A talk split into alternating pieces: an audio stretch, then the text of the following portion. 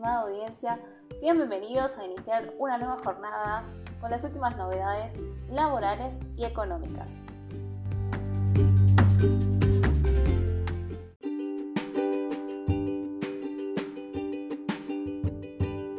YPF aumentó el precio del combustible.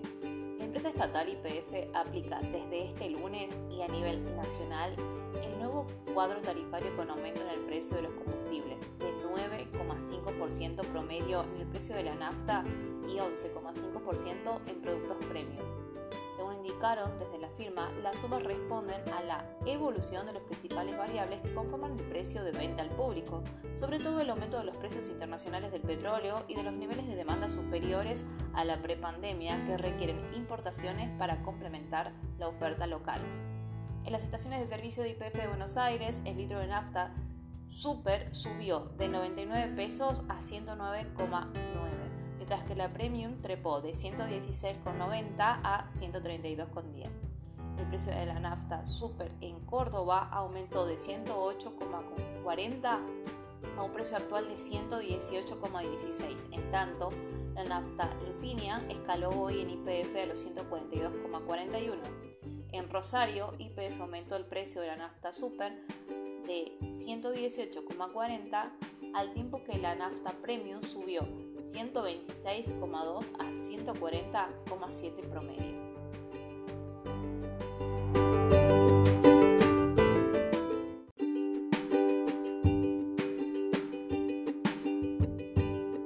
Cierre de las exportaciones de aceite y harina de soja gobierno formalizó ayer el cierre de exportaciones de subproductos de soja dispuesto por el ministro de Agricultura, Ganadería y Pesca, Julián Domínguez, y firmado por el subsecretario de Mercados Agropecuarios, Javier Preciado Patiño. A través de un comunicado oficial y de acuerdo al artículo 18 de la Resolución 128 de 2019 del Ministerio de Agricultura de la Nación, se decidió que desde ayer y hasta nuevo aviso la suspensión de la aprobación de solicitudes de declaración jurada de operaciones de exportaciones de subproductos de soja como la harina y el aceite. Esta medida no está orientada al tema de impacto de los precios de los alimentos a diferencia del trigo y el maíz. El peso de soja es mucho menor, solo harina en la alimentación animal, pero con un peso muy menor al del maíz, explicó David Mianzo. Argentina exporta un 52% del total del aceite de soja a nivel mundial y un 35% de la harina. En ambos productos es el principal país del mundo en ventas. ¿Por qué el gobierno tomó esta decisión? Siempre que hay rumores de una posible suba de retenciones, los productos se adelantan, los productores se adelantan a registrar ventas al exterior, porque al hacerlo se congela el derecho a la exportación que está vigente en ese momento y se protege de un incremento.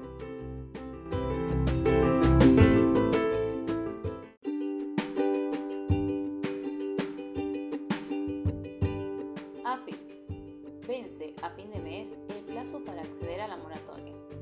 La AFIP prorrogó el alivio fiscal que incluye la condonación de deudas para clubes de barrio, pequeños deudores compasivos de menos de 100 mil pesos, así como una moratoria para las empresas más grandes.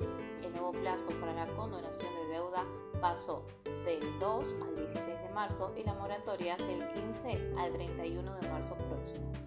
La normativa de AFIP, que se encuentra en plena vigencia, instrumentó la aplicación de moratoria para permitir la regularización de obligaciones vencidas al 31 de agosto en hasta 120 cuotas en la tasa inicial del 1,5% dependiendo del tipo de contribuyente. La Resolución General 5101-2021 también prevé la posibilidad de rehabilitar de manera extraordinaria y por única vez planes de facilidad de pago formulados en el marco del régimen de regulación dispuesto por la Ley número 27.541 y las modificaciones cuya caducidad haya acaecido hasta el 31 de agosto de 2021. La normativa también estipula los mecanismos para facilitar el cumplimiento de las obligaciones resultantes de los procesos de fiscalización. De esta forma, se podrán regularizar a través de los planes de pago los ajustes y multas resultantes de la actividad fiscalizadora del organismo la regulación de la ley de alivio fiscal contempla los beneficios para distintos tipos de contribuyentes cumplidores que podrán tramitarse hasta el 31 de marzo de 2022. Los monotributistas podrán acceder a la exhibición de, componente impositivo del pago mensual que se efectuará a partir del periodo fiscal de mayo 2022. El beneficio varía de acuerdo a cada categoría.